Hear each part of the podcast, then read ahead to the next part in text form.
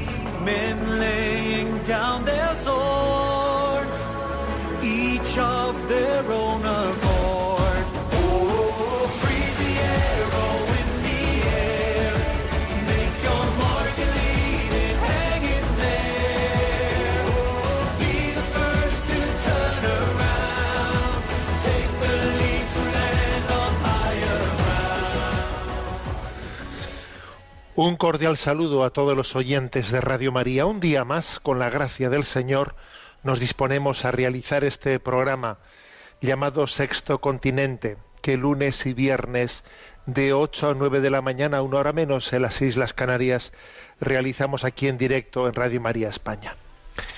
Este programa lo realizamos en el inicio del tiempo de Adviento, cuando la Iglesia acaba de inaugurar un nuevo año litúrgico. Año litúrgico. ¿Qué será eso? Porque ayer yo escuchaba las noticias, eh, pues en la, no, no voy a decir el canal, pero bueno, decía, ¿no? Pues el Papa ha abierto la temporada de Navidad. La Iglesia Católica ha abierto la temporada de Navidad, decía, ¿no? Bueno, sal- salían unas imágenes en las que, pues en Tierra Santa, a pesar del confinamiento, etcétera, se había hecho pues una, una ceremonia de inicio del Adviento, ¿no? La temporada de Navidad.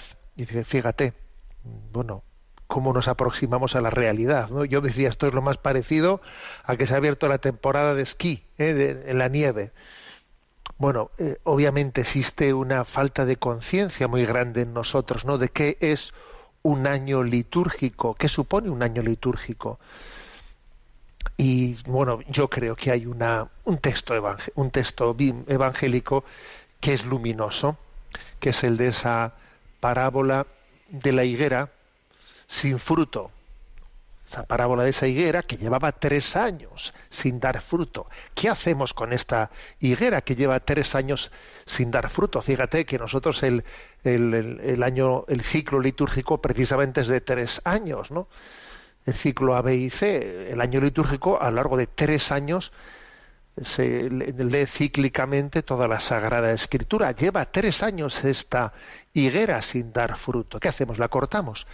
Y entonces viene una, una voz que intercede, ¿no? que es la voz de Jesucristo.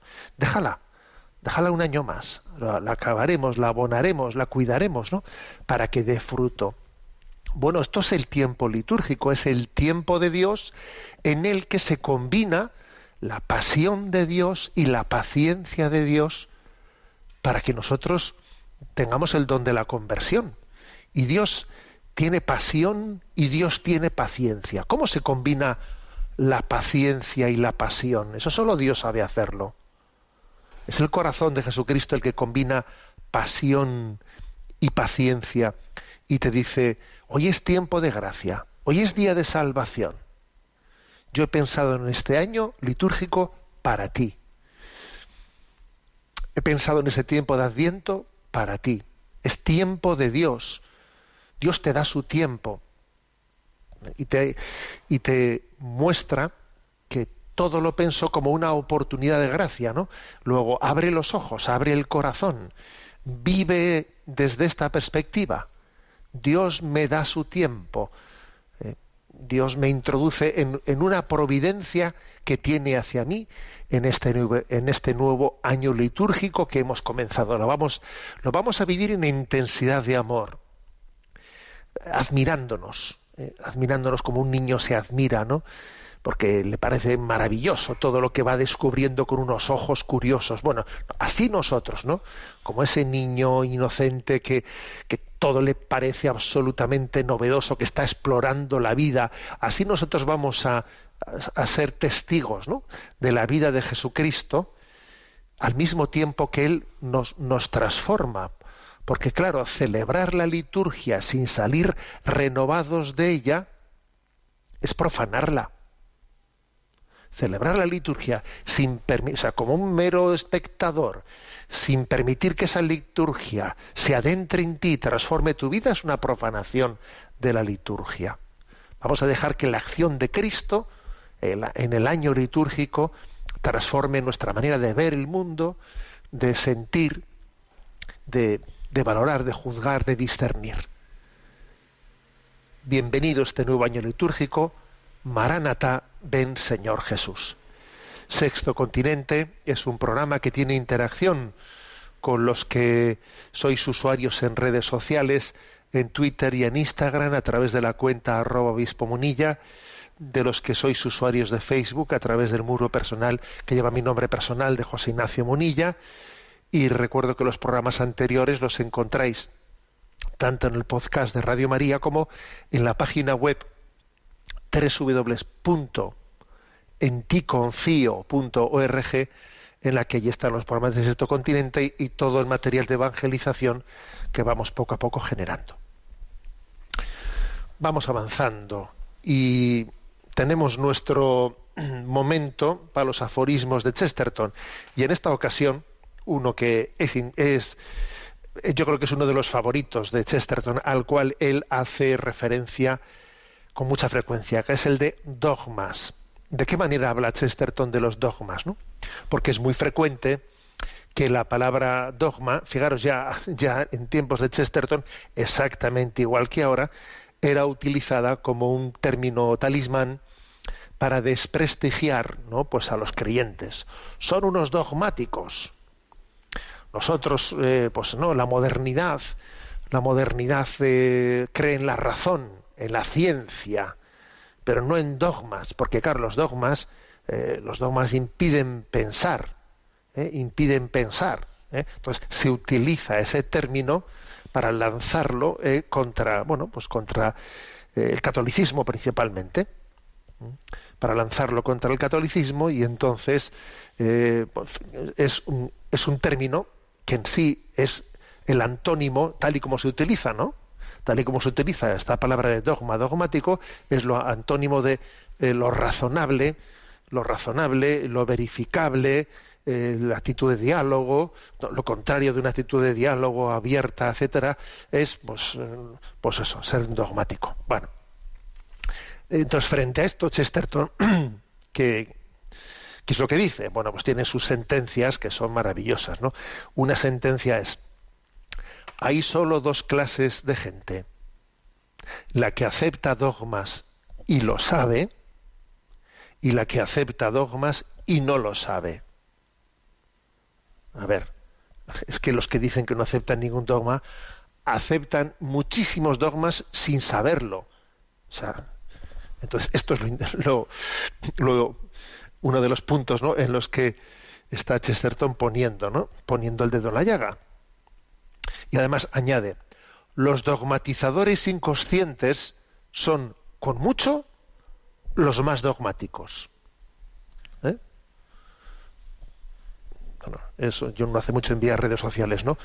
Un mensaje que decía, Dios nos libre de la intolerancia de los que se las dan de tolerantes. Bueno, pues básicamente esto mismo, ¿no? Los dogmatizadores inconscientes son con mucho los más dogmáticos. ¿eh? Y añade Chesterton, hay gente que llama dogmas a los dogmas de los demás.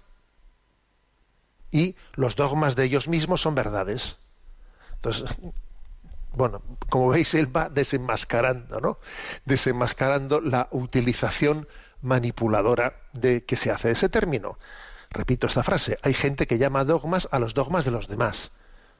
Los dogmas de ellos eh, no, son dogmas, son verdades. Bueno, ya claro. Y otra frase eh, redonda de Chesterton, ¿no? El mundo moderno está lleno de hombres que sos- sostienen dogmas con tanta fuerza que ni siquiera saben que son dogmas. ¿eh?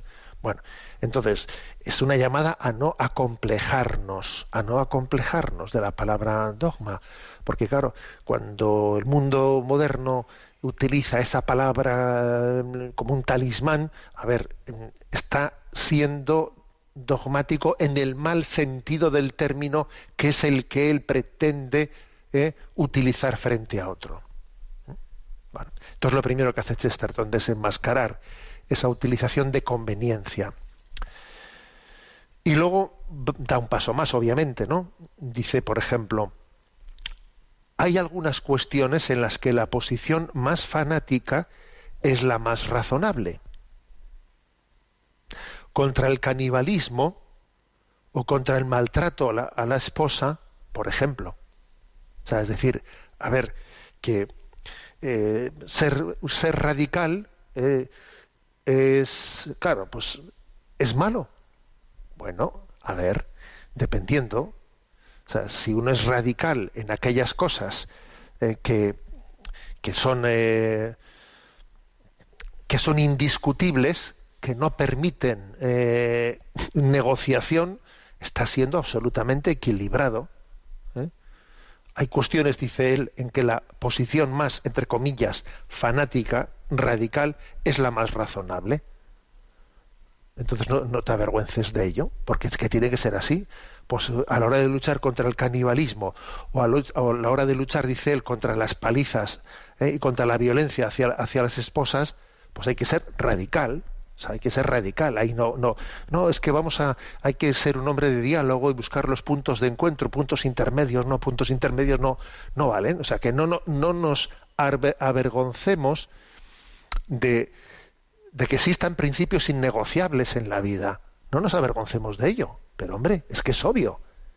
Y además ese- esa cultura que, que ridiculiza, ¿no? El que haya, el que alguien tenga unos principios innegociables porque es un dogmático, etcétera. A ver, ¿acaso él no los tiene?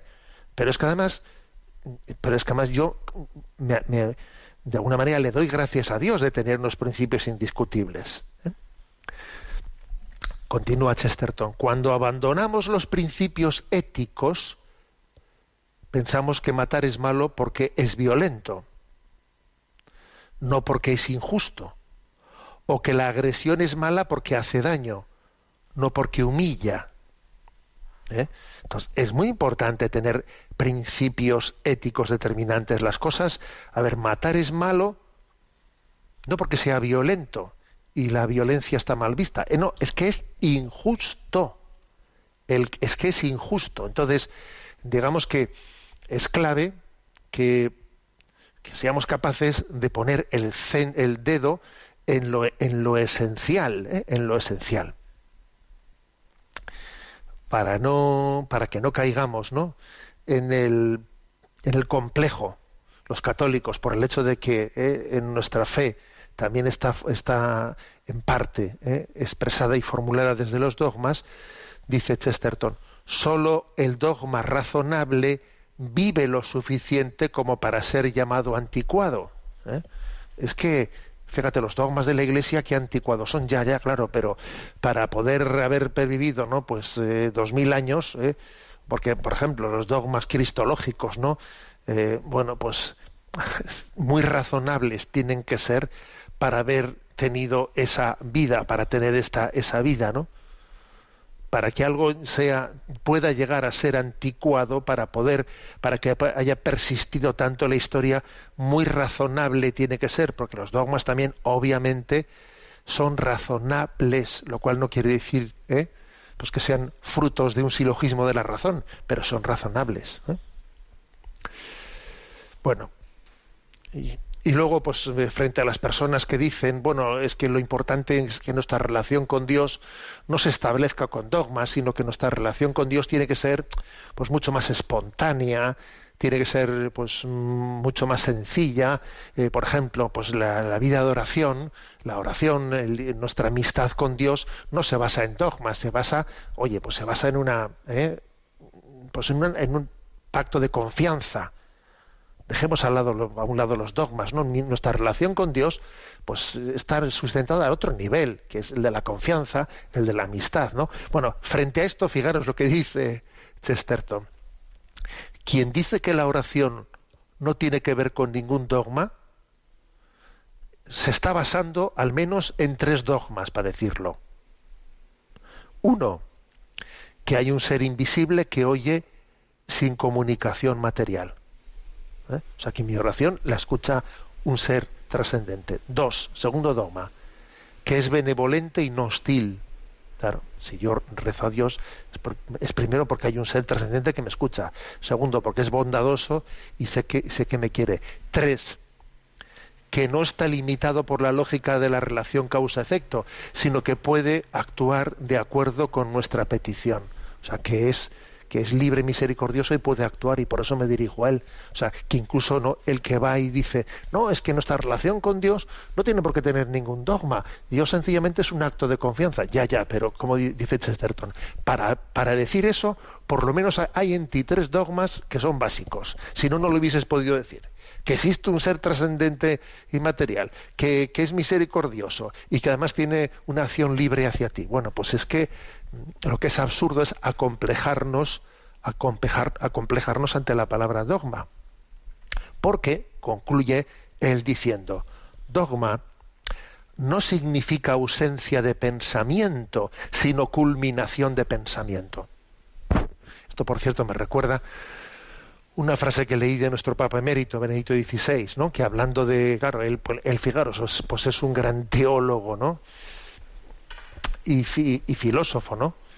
Agustiniano, ¿no? De inspiración agustiniana. Y en una ocasión, pues le leí una de sus obras que cuando, cuando reflexionaba sobre lo que es un dogma, ¿no? Decía él, un dogma no es un muro que me ponen delante de mí y que me impide ver más allá, sino más bien es como una, un agujero, una ventana que se abre en un muro que me permite ver más allá del, del muro, ¿eh? decía él. Pues algo parecido dice aquí Chesterton. Dice, dogma no significa ausencia de pensamiento, sino culminación de pensamiento. Bueno, como veis, interesante esta reflexión para desacomplejarnos, ¿no? Frente a esa utilización ridiculizante que hace nuestra cultura del término y del concepto de dogma. Tenemos nuestro rincón del DOCAT, ¿eh? y aunque sea brevemente, vamos a desarrollar el punto 222 que está completando el punto anterior, ¿no? Y, y dice, pregunta el 222, ¿hasta dónde llega el derecho de la mayoría en democracia? Dado que el valor fundamental de cualquier comunidad política es la persona humana, las mayorías parlamentarias o democráticas no pueden tomar cualquier decisión política. La política va de la mano de la ley y la justicia y sobre todo de los derechos fundamentales de las personas y de los ciudadanos. A nadie se le pueden arrebatar tales derechos, tampoco a las minorías. También éstas deben cumplir con sus deberes, aunque no se sientan representadas por las decisiones políticas. Bueno, este punto 222, que ya en el anterior habíamos abordado eh, pues el tema de nuestra concepción sobre la democracia, recuerda, a ver, que, que en el ejercicio de la democracia hay que tener mucho cuidado de que las mayorías parlamentarias o las decisiones teóricamente democráticas estén, eh, estén incidiendo en derechos fundamentales de las personas, porque, porque el hecho de que algo se tome por mayoría, por mayoría democrática, no, no quiere decir que sea ni justo ni democrático. ¿eh? Porque, claro, una, porque la democracia no es la que concede, concede los derechos a sus ciudadanos, no, no. Es la que los reconoce y los tutela. Claro, este, es que es que ojo con ello. ¿eh? Pensar que, pues que la democracia no Mm, supone que la eh, que la verdad que estamos tutelando nace del consenso no la, la verdad no nace del consenso los derechos no nacen de ese consenso democrático ¿eh? lo que lo que lo que hacemos es que buscamos el consenso la mayoría democrática para como la forma de regulación ¿eh? pues para poder gestionar no pues pero el reconocimiento de los derechos no de los derechos humanos y de los derechos de, de toda persona humana ¿eh? pero los derechos no son prepolíticos son prepolíticos ¿eh? prejurídicos, prepolíticos, ¿no? Estaban anteriormente. Luego, claro, po- podría ocurrir, de hecho ha ocurrido, ¿no? En la historia que a veces se ha recurrido, pues, a un régimen de, a, un sistema parlamentario democrático para dictaminar leyes y disposiciones contra contra las minorías. Y eso es absolutamente contrario, ¿eh?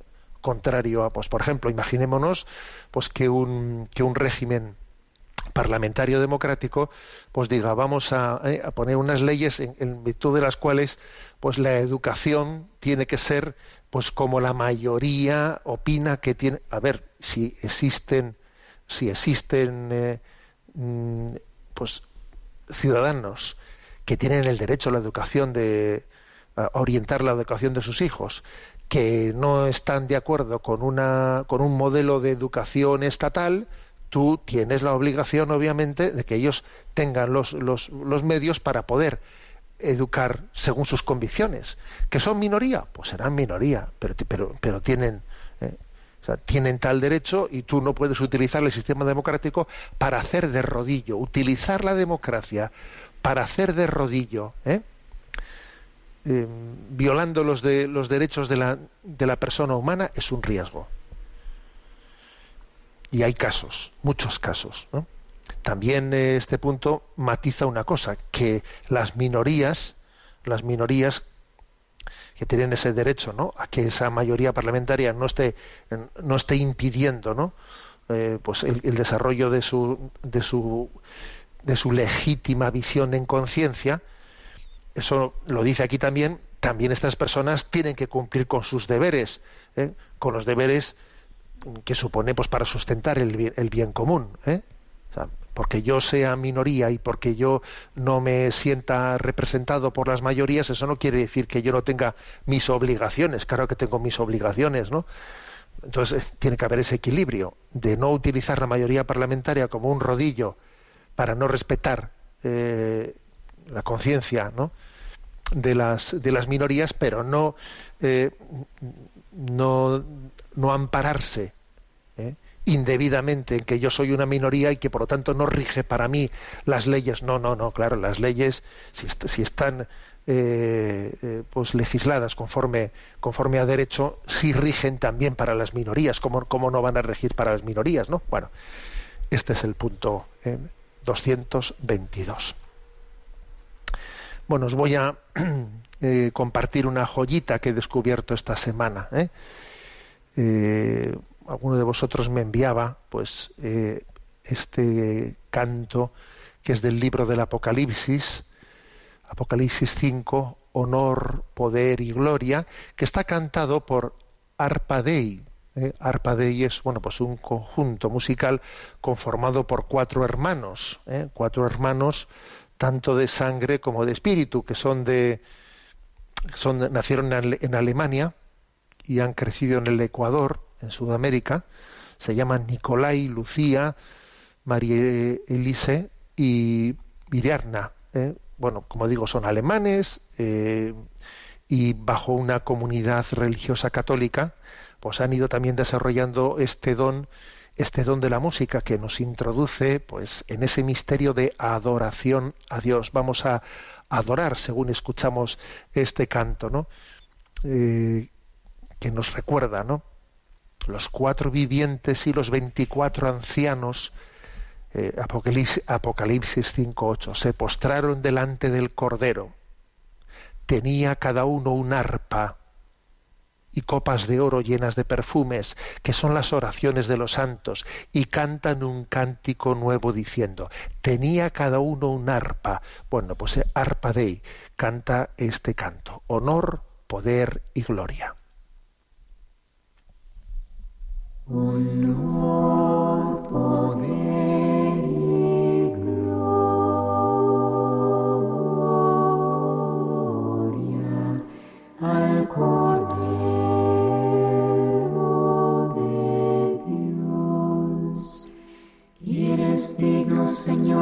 nuestro, de recibir la gloria, el honor y porque tú has creado el universo, porque por tu voluntad lo que no existía fue creado. Honor,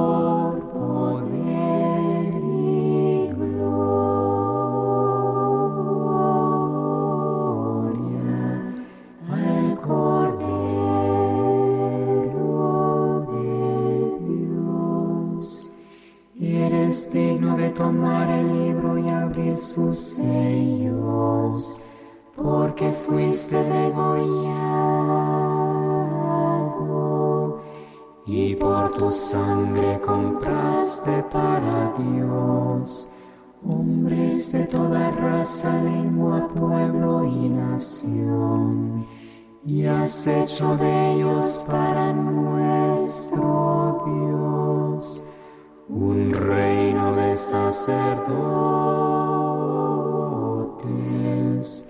y reinan sobre la tierra.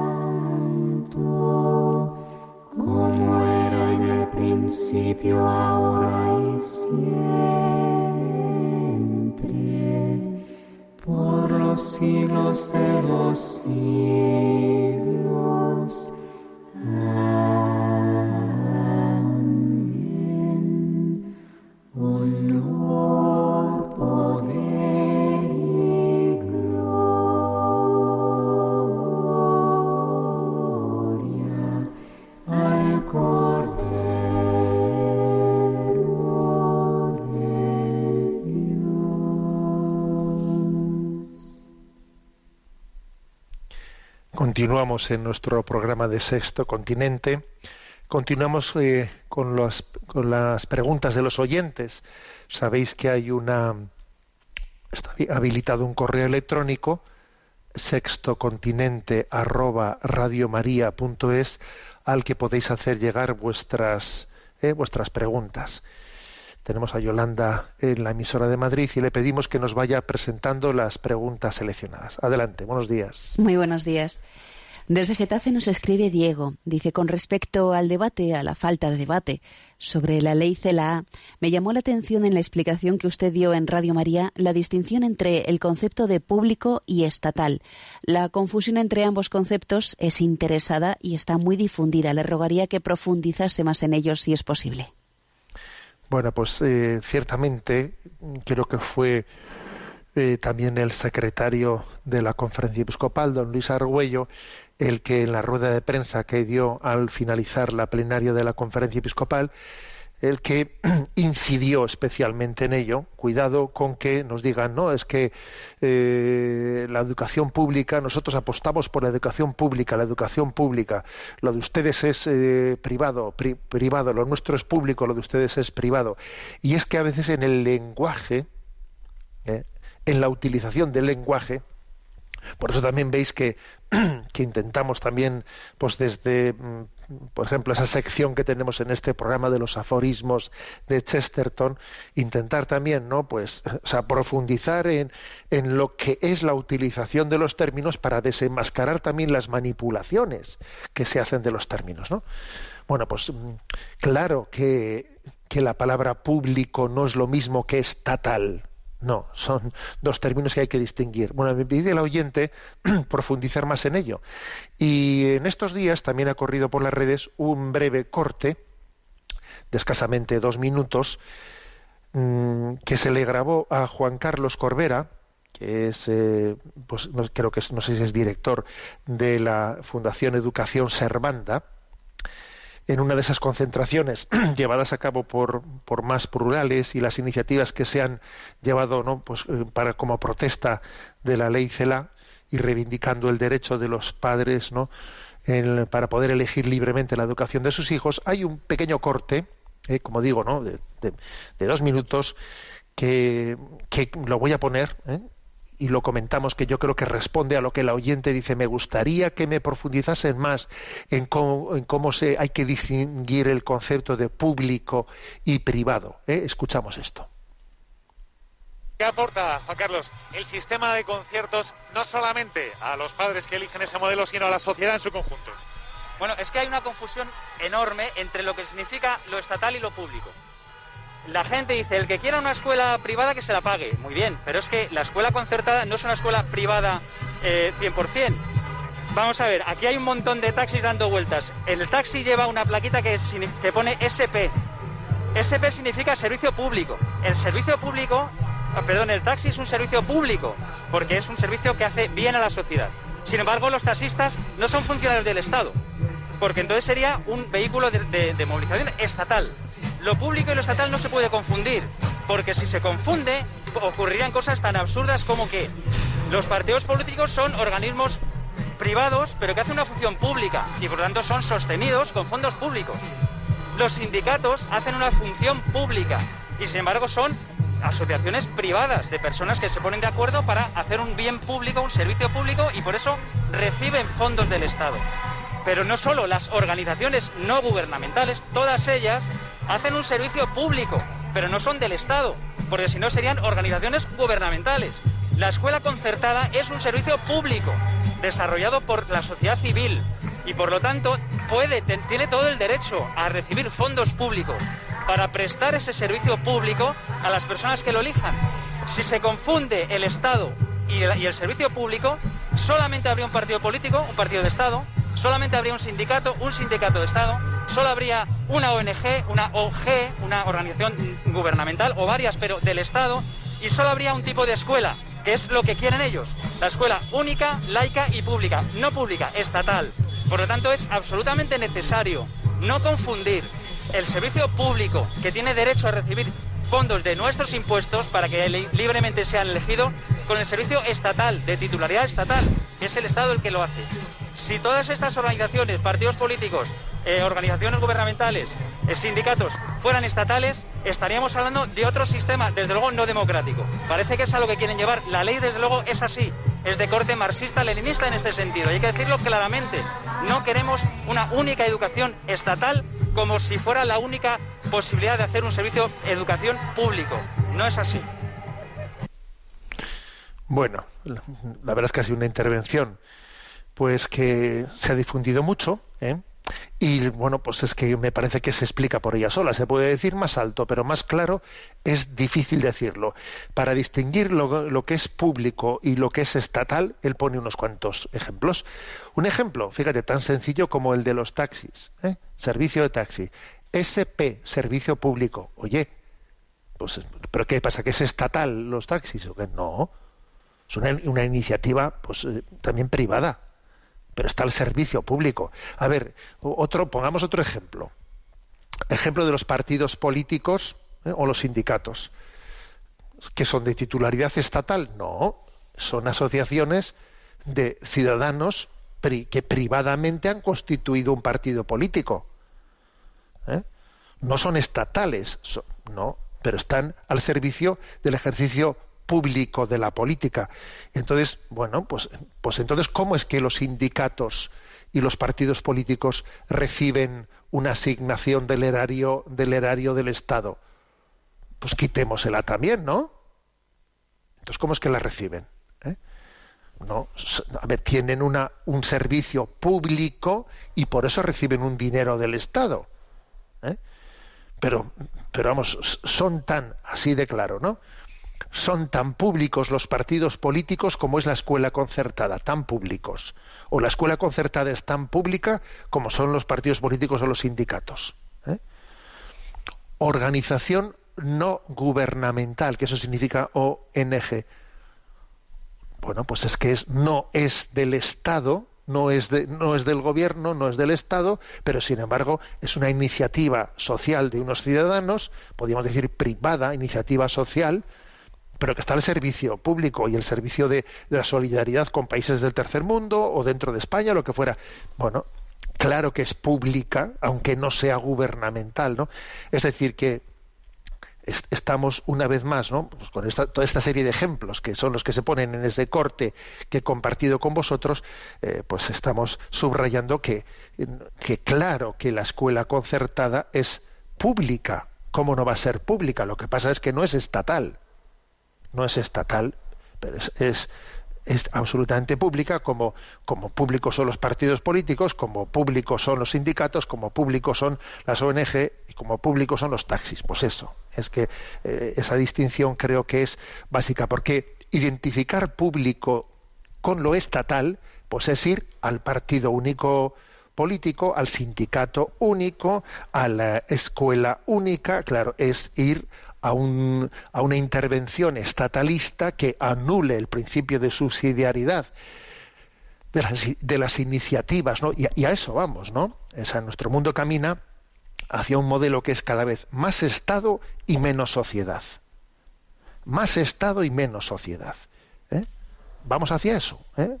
Y, y obviamente eso es un estatalismo, es un estatalismo disfrazado de democracia, pero en la que la iniciativa social queda anulada, ¿no? Eso es un empobrecimiento tremendo, aparte de una dictadura, claro. Por un empobrecimiento porque todos los dones, eh, los carismas que, que- existen, ¿no? Que, que los talentos que Dios ha dado en la iniciativa social, pues quedan, quedan anulados, ¿no? Y además todos sabemos que lo estatal, lo estatal, ¿eh? pues, pues tiene el gran, el inmenso riesgo de no, de no ser tan efectivo, tan efectivo como lo como es lo, ¿eh? lo que lo, que es de iniciativa privada. Porque ya porque cuando algo es de todos sí es de todos en el fondo no es de nadie y nadie se responsabiliza se responsabiliza de ello. Y no existe una una responsabilidad propia. Bueno pues si esto es del Estado pues, pues que lo cuide el Estado claro claro. Porque se, en nombre de en nombre de una estatalidad ¿eh? Pues, pues hay una irresponsabilidad y, no poner tus talentos plenamente pues en ejercicio ¿eh? bueno lo dejamos ahí y pasamos a la siguiente pregunta adelante Encarna Plaza nos plantea, buenas tardes, monseñor eh, José Ignacio. Mire usted, eh, escuché Sexto Continente sobre la democracia. Me gustó mucho porque estamos acostumbrados a que todo se vota y claro, veo que en algunas parroquias, cuando el obispo traslada a un sacerdote que lo queremos mucho y que es muy bueno, pues pensamos que hay que votar y mandárselo al obispo y que haga lo que dicen los miembros de esa parroquia. Pero yo veo que el obispo sabe más y sabe por qué tiene que trasladar a ese sacerdote que los fieles no sabemos. Me gustaría que un poco esto, pues nos falta obediencia a los de la Iglesia, al obispo, al cardenal, al papa. ¿Qué le parece? Nos falta doctrina. Por eso me gustó tanto lo que comentó que la Iglesia no es democrática. Vi claro muchas cosas. Rezo mucho para que el Señor le sostenga. Bueno, eh, lo que comenta Encarna no es que sea exactamente lo mismo, ¿no? Que a lo que yo me referí cuando yo os dije, a ver, la Iglesia no es democráti- democrática, la Iglesia es apostólica. La Iglesia, Jesucristo fundó una Iglesia eh, en unas bases apostólicas, ¿eh? apostólicas. Y eso, a ver, pues ni es monárquico ni es democrático, es otra cosa. La Iglesia es apostólica, ¿eh? tiene una estructura absolutamente singular que desde luego no se puede decir, a ver, echamos a votos, ¿eh? a votos nuestra fe, a votos nuestra, nu- nuestra- nuestras grandes determinaciones. Pues no. ¿eh? Eh, es a través, ¿no? O sea, la autoridad de la Iglesia está, está, eh, está puesta en manos de los apóstoles y de los sucesores de los apóstoles que tienen ese don, esa encomienda de Jesucristo para el gobierno. Bien, entonces, eh, eso, esa es la, afirmación fundamental que hice, ¿no? Ahora lo que dice Encarna, bueno, eh, claro, ¿eh? Encarna ha escuchado, ha escuchado esto y ha visto como la parroquia, supongo, ¿no? Pues habrá habido el típico lío, típico lío, ¿no? De que de un sacerdote ha sido cambiado de destino a otra parroquia y entonces se produce, pues, ala, pues, ¿y por qué nos tienen que imponer que el sacerdote se cambie? Venga, vamos a recoger, eh, recoger firmas, venga, a ver si cam-". Bueno, típico, ¿no? Bien, detrás, detrás de, ese error, porque, porque eso es un error, eh, reaccionar de esa manera, ¿no? Detrás de ese error, pues se esconde el- el, eh, la falta de conciencia de que la Iglesia, pues no es democrática y que tiene que tener un, un- un gobierno en el que confiemos, confiemos en los sucesores de los apóstoles. Pues sí, ¿eh? sí. Pero además también, fijaros bien, ¿no? Además es que también es que es el sentido común. Es el sentido común. O sea, fijaros, si resulta que los, los cambios de destinos en las parroquias tuviesen que ser consultados, o sea, ¿os imagináis lo que sería eso? O sea, me refiero así, vamos a, vamos a hacer aquí una, eh, un sondeo, un sondeo de qué opina el pueblo, eh, si hay que cambiar el destino del sacerdote o del obispo. Bueno, pues eso sería, sería un caos. ¿eh? Y sería además eh, un caldo de cultivo para todo tipo de manipulaciones, de presiones. Eso es evidente. ¿eh? Para todo tipo de presiones.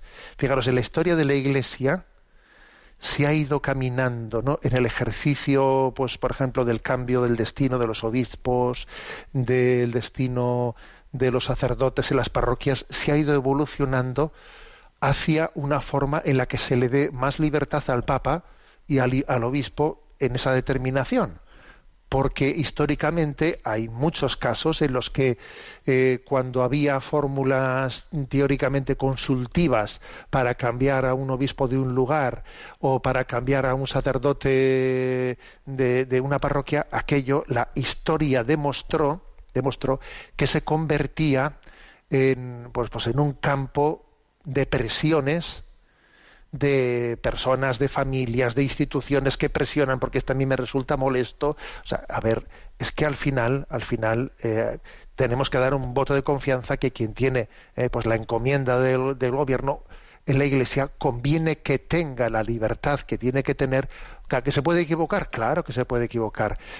Pero fijaros, el, el someter, el someter a consenso, a consulta democrática, al cambio de destino de un sacerdote, de un obispo, eh, sin duda alguna la historia de la Iglesia ha demostrado que no es más que un caldo de cultivo para incluso humillar a sacerdotes, humillar a, a, a obispos y confundir lo que es la voluntad popular con la capacidad de presionar de los que tienen más capacidad de medrar, de medrar en la opinión pública de los demás. ¿eh?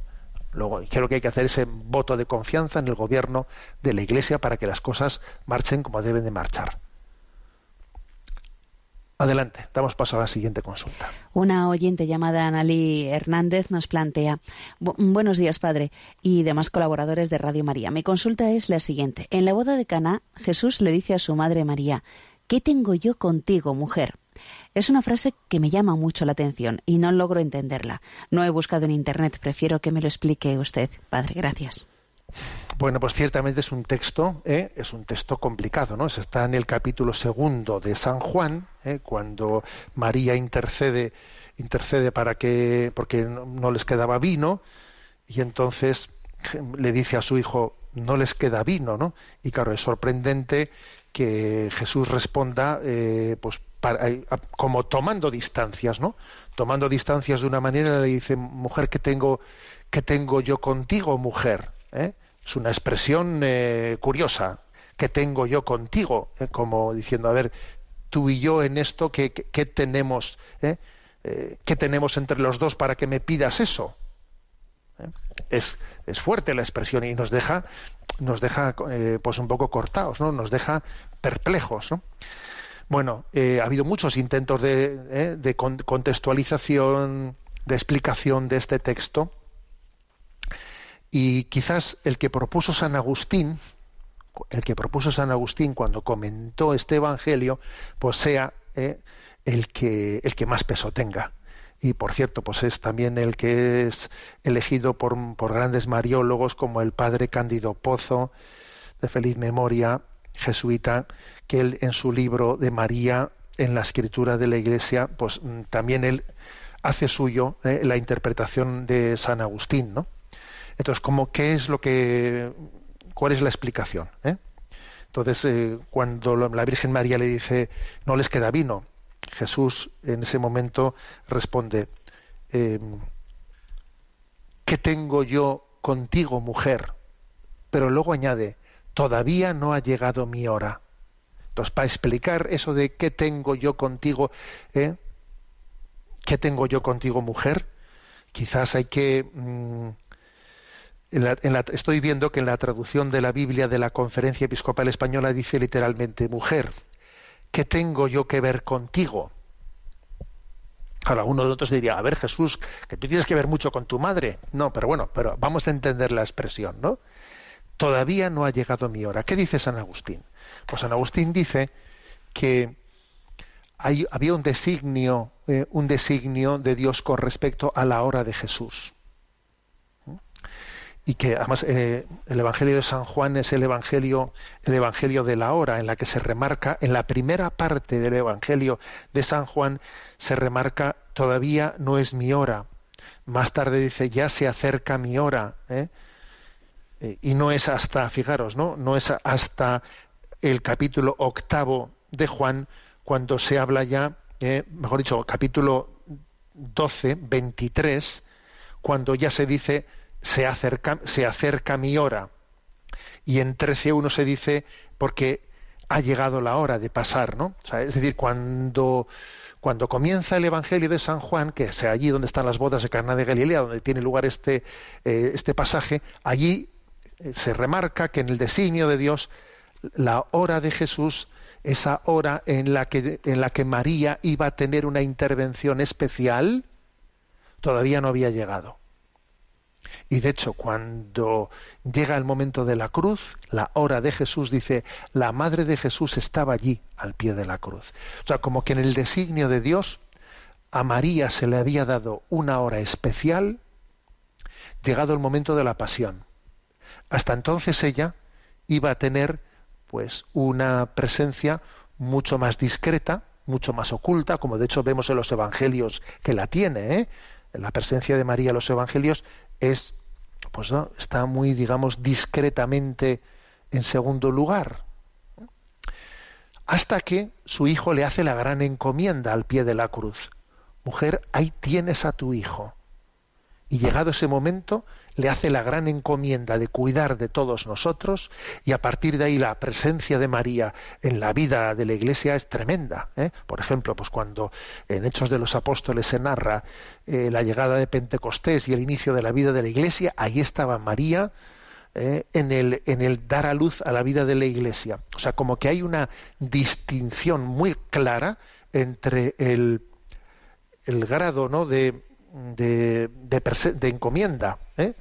O de sí digamos de, encomienda que le da a, a la Virgen María su hijo mientras que él está aquí entre nosotros o una vez que él marcha al Padre es en ese momento cuando cuando Jesús marcha al Padre y cuando le, le encomienda a su madre que cuide de todos, de toda la Iglesia, cuando la presencia, ¿no? La palabra es un poco fea, pero el protagonismo de la Virgen María alcanza pues otro nivel muy superior. Por eso San Agustín explica este texto de esta manera. ¿eh?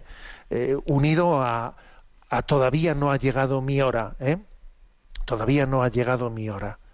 Eh, ese ¿qué, tienes que ver, qué tenemos que ver tú y yo, qué tengo yo que ver contigo, está ligado en ese momento a que todavía en el designio de Dios, en ese primer momento, mientras que Jesús está presente, la Virgen María tiene, tiene esa, ¿m? esa presencia tan discreta en la historia, en la historia de la salvación. Aún así, es obvio que María se presenta en ese texto como introductora de la hora de su hijo. ¿eh? Porque ella no, no, dice, no le dice a su hijo qué es lo que tiene que hacer. Fijaros, en ningún momento, cuando María le dice a su hijo, no les queda vino, le dice, hijo, eh, haz algo, haz algo. No, ella no se atreve a decirle a su hijo lo que tiene que hacer.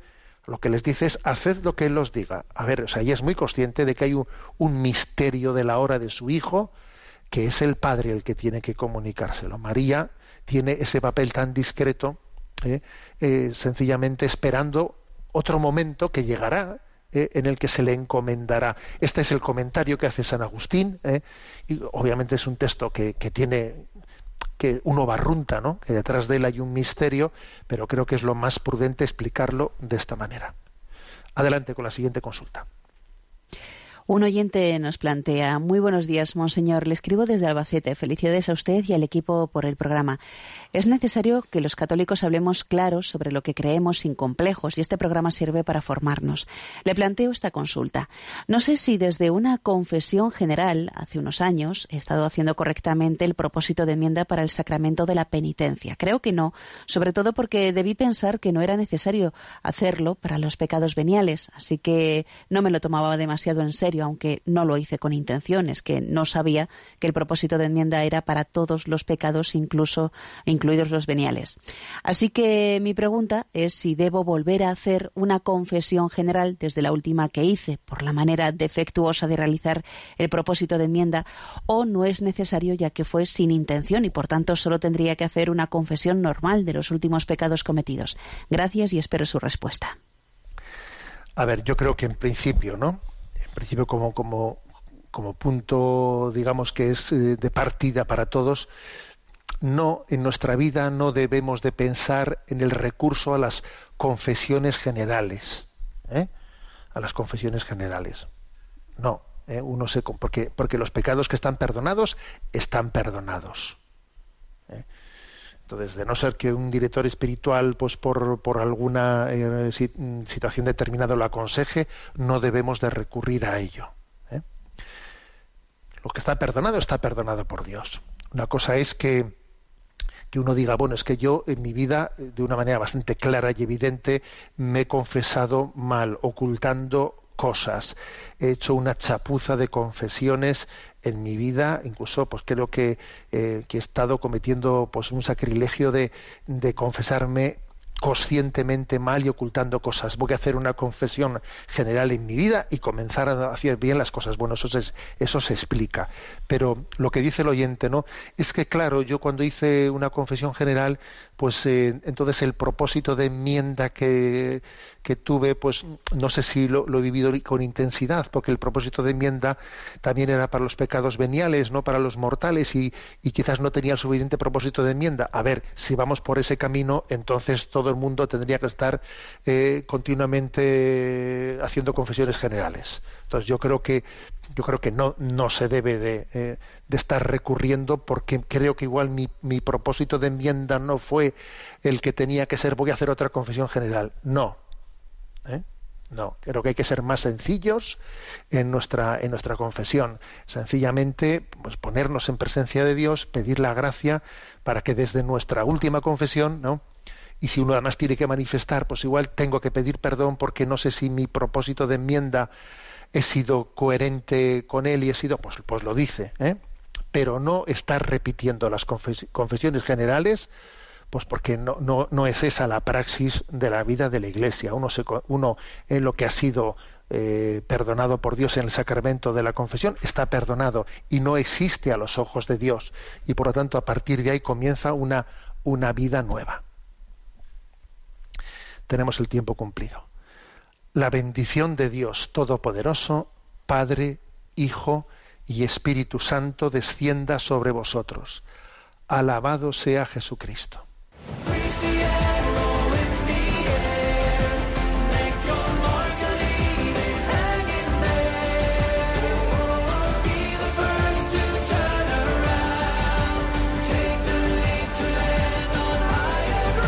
Y así finaliza en Radio María, Sexto Continente, un programa dirigido por el obispo de San Sebastián, Monseñor José Ignacio Munilla.